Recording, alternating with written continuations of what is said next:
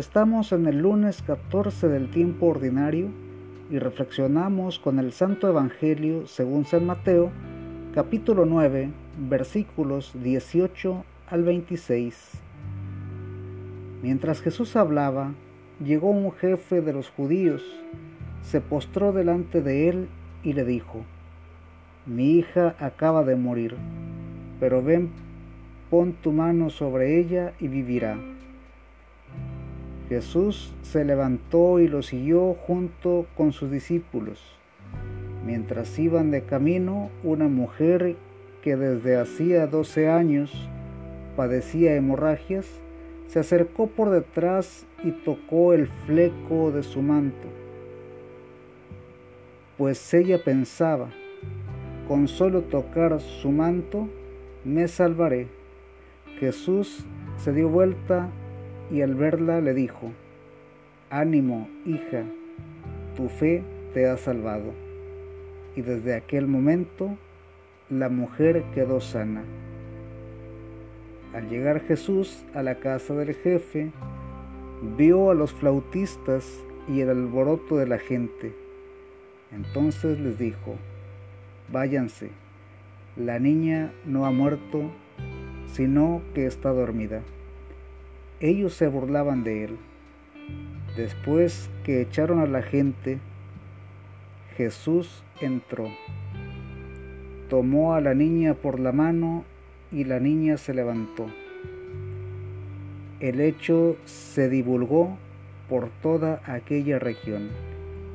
Palabra de Dios. Te alabamos, Señor.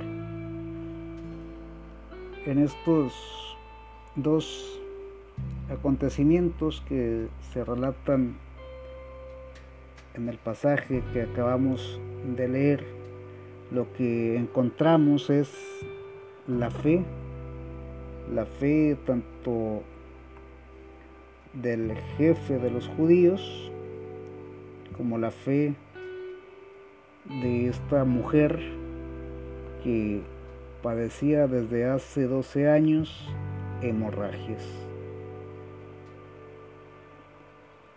El jefe le dice, mi hija acaba de morir, pero si tú vas y pones tu mano, ella vivirá. La mujer se había gastado, dice en, en otro pasaje, la mujer se había gastado todos sus recursos y no había conseguido ningún remedio. Entonces, lo que queda claro es que la fe es el último recurso. Cuando ya hemos agotado todas las posibilidades, lo último que queda es acudir a Jesús, pedirle con fe. Cuando tenemos fe, todo se soluciona. Cuando tenemos fe, todo es más llevadero. Cuando tenemos fe, las cosas cambian.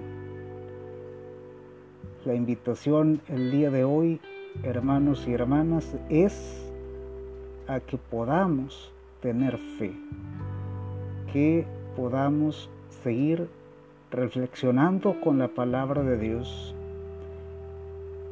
y podamos seguir confiando, seguir buscando el remedio de todas nuestras aflicciones en Dios.